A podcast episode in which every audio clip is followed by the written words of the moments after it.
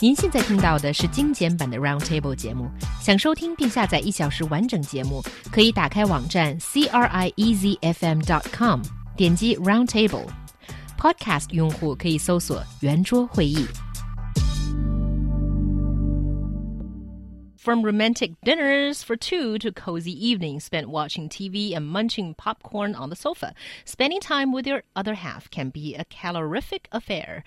Now, a new survey has revealed that being in a relationship is the single biggest cause of weight gain, superseding more obvious causes such as overindulging on holiday or comfort eating after a breakup. 英国《每日邮报》近日报道，坠入爱河会让情侣们吃的更多，导致双方都增肥。It's not so surprising, is it?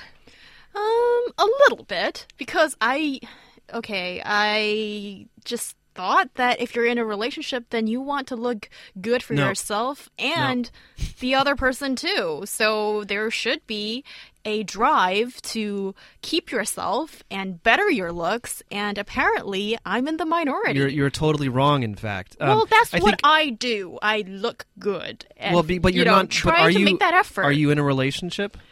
Are you are you a couple? Are you are you are you living with someone of the Going opposite to sex? the important so this, part of the no, exactly. not the latter. for- Exactly. For, sure. So this this is what they're looking at. They're looking at long term relationships. They're not looking at dating. And so you have to remember that with any um, uh, sexual uh, coupling. Uh, whether homosexual or homosexual, not just a friendship, right?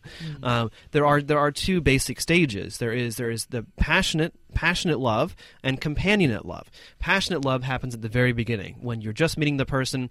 Uh, you got butterflies in your stomach whenever you think about them, and so on and so on. And this actually may may be conducive to losing weight because your stomach is feeling kind of weird, and so you may not eat as much. Um, whereas companionate love uh, is where you've settled into your routines. You're probably living together. You've probably been together for quite a while, uh, and so for for yourself you're very willing to overlook smaller issues in, in, your partner, and your partner does the same as well. And also, you're not thinking so much necessarily about how you look or behave around them, uh, and so it becomes acceptable to eat more, eat more often, and therefore gain weight. And also, it's sort of the fact that you're off the dating market. You're not out searching for possible mates anymore, so you sort of just let yourself your guard down and do whatever. It sounds terrible. But it's also it's also an, a bit of a subconscious process as well because you find that with men in particular, uh, they do gain weight more often in in longer term relationships. Uh, but what happens most of the time is that as soon as they get out of that long term relationship, they'll end up again unconsciously in many cases be, uh, losing some of that weight. and also some middle-aged uh, people who've been in long-term well uh, marriages have reported that right before they found out an affair that happened to the other party there was some sort of trying to uh, just uh, make their appearances better and suddenly you know a middle-aged man goes to the gym every day sometimes sets off the alarm.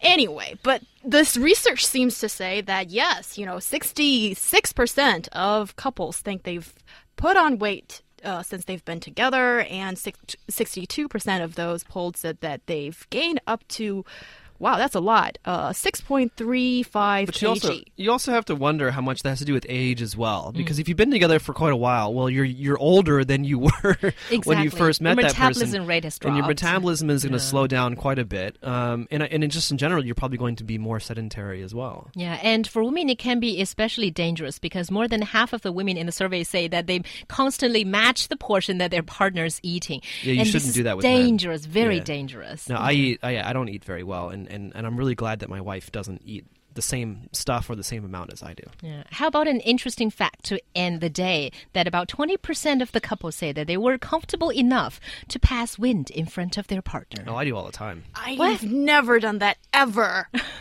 You probably have It's not been with a partner for Yeah, long enough true. to do that. Okay, that's true. Sorry to, to, to hmm. call you gross, John. No, no, Didn't it's okay. do that I- it's- intentionally. it's- I don't believe it's gross. I think it's natural.